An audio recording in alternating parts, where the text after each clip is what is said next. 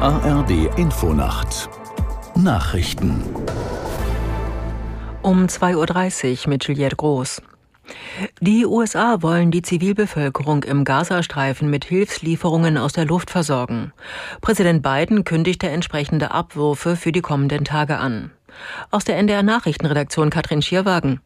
Biden sagte, die USA würden alles tun, um mehr Hilfsgüter in den Gazastreifen zu bringen. Washington werde sich in den kommenden Tagen mit Jordanien und anderen Ländern zusammentun und weitere Pakete aus der Luft abwerfen.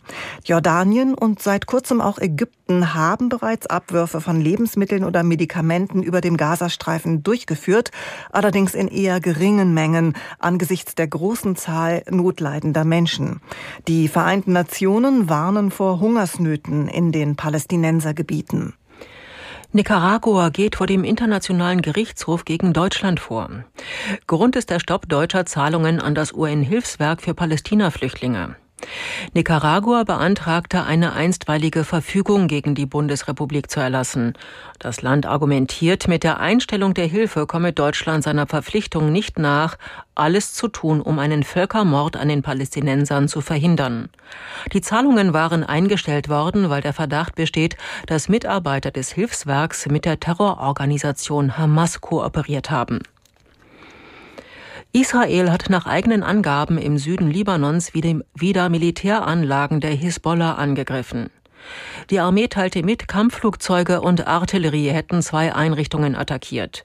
Mehrere Terroristen seien dabei getötet worden. Seit Beginn des Gaza-Krieges am 7. Oktober gibt es auch an der israelisch-libanesischen Grenze immer wieder Konfrontationen. Der israelische Verteidigungsminister Galant hatte zuletzt angekündigt, den militärischen Druck auf die Hisbollah-Miliz zu erhöhen, bis sich diese vollständig von der Grenze zurückgezogen habe.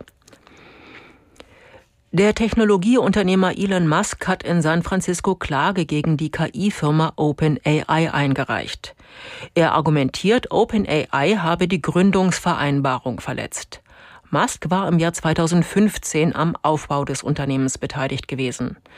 Aus San Francisco Nils Dams.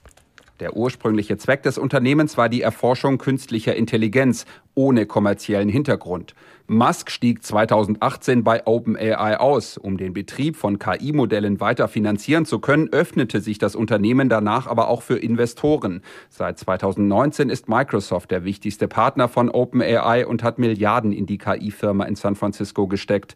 Mittlerweile ist aber auch Elon Musk selbst Wettbewerber von OpenAI. Er hat eine eigene KI-Firma gegründet, dessen Chatbot Grok mit ChatGPT von OpenAI konkurriert.